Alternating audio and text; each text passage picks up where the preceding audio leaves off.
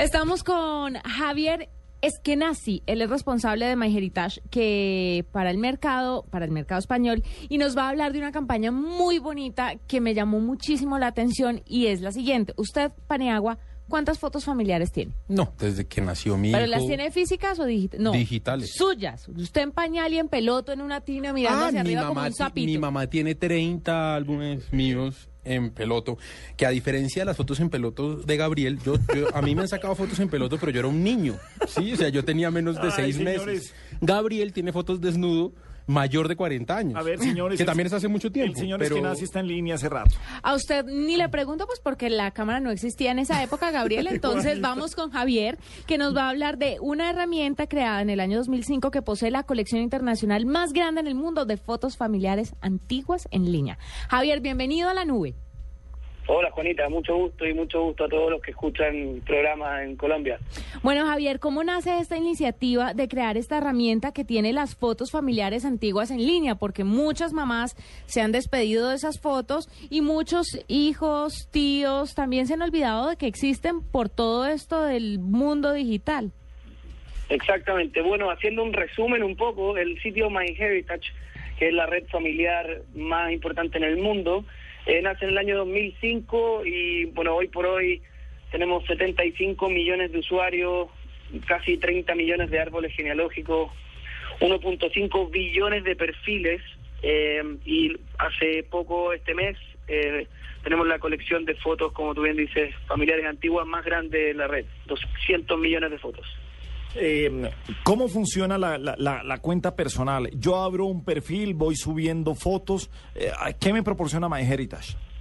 MyHeritage es una red que permite construir un árbol familiar. Esa es el- la, la principal función del sitio. Ahora el sitio bien permite otras cosas como subir fotografías y videos.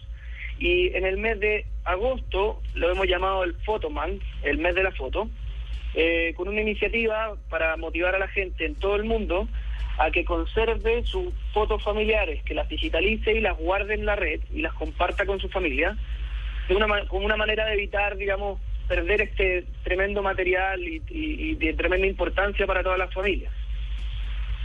Eh, Javier, ustedes buscan las, ustedes tienen el servicio como de buscar fotos, pueden formar un árbol con datos que uno les esté dando. Por ejemplo, yo tengo algo muy particular y es que a mí siempre me han dicho que la- los miembros de mi familia, eh, la- los de apellido Kremer, siempre van a ser familia mía porque creo que, que- que los judíos no repetían apellido. No, entonces que era, es como una sola raíz. Ajá, entonces que todos los Kremer que me encuentren en el mundo de una u otra forma van a tener que ser familia mía. Ustedes de pronto tratarían de buscar en internet, yo les doy algunos datos y buscarían fotos y, y encontrarían de pronto familiares por ahí que estuvieran dentro de su página o dentro de su herramienta.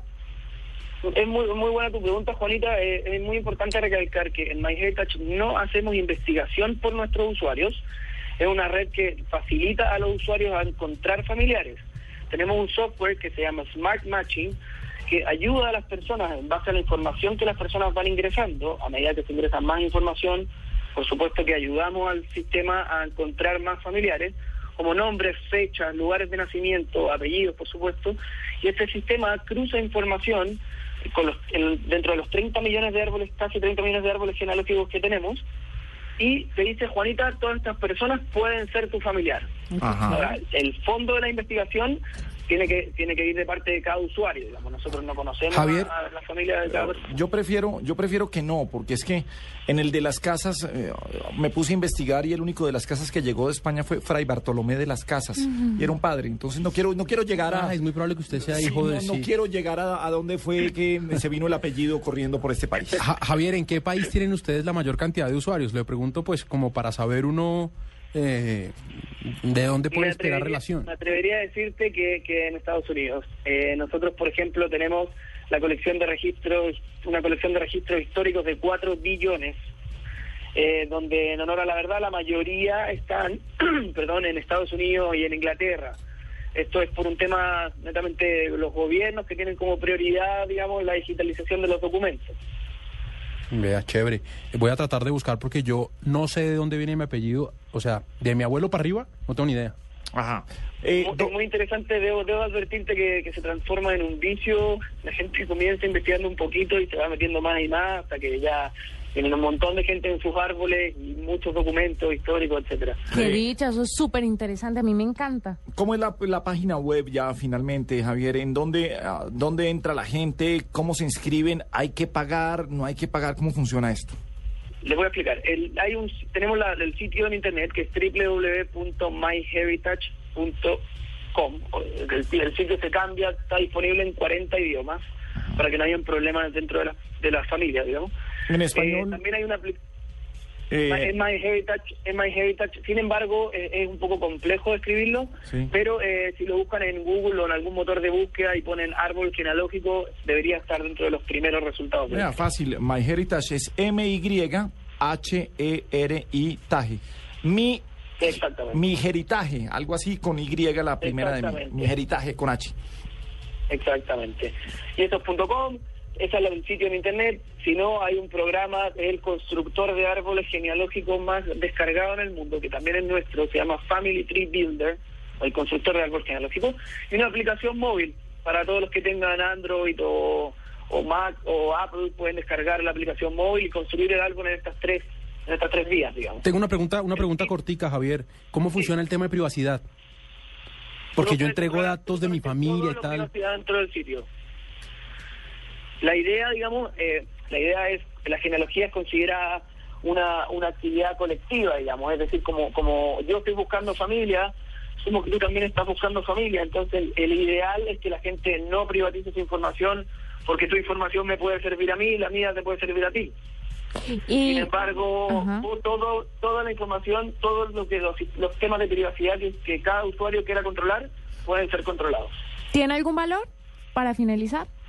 La búsqueda de familiares, no la construcción del árbol inicial no tiene valor, es un modelo freemium. Esto quiere decir que hay un plan básico que no es pago, que tiene ciertas limitantes, y hay otros hay otros planes que son pagos y que te permiten más capacidad, más motores de búsqueda, etcétera.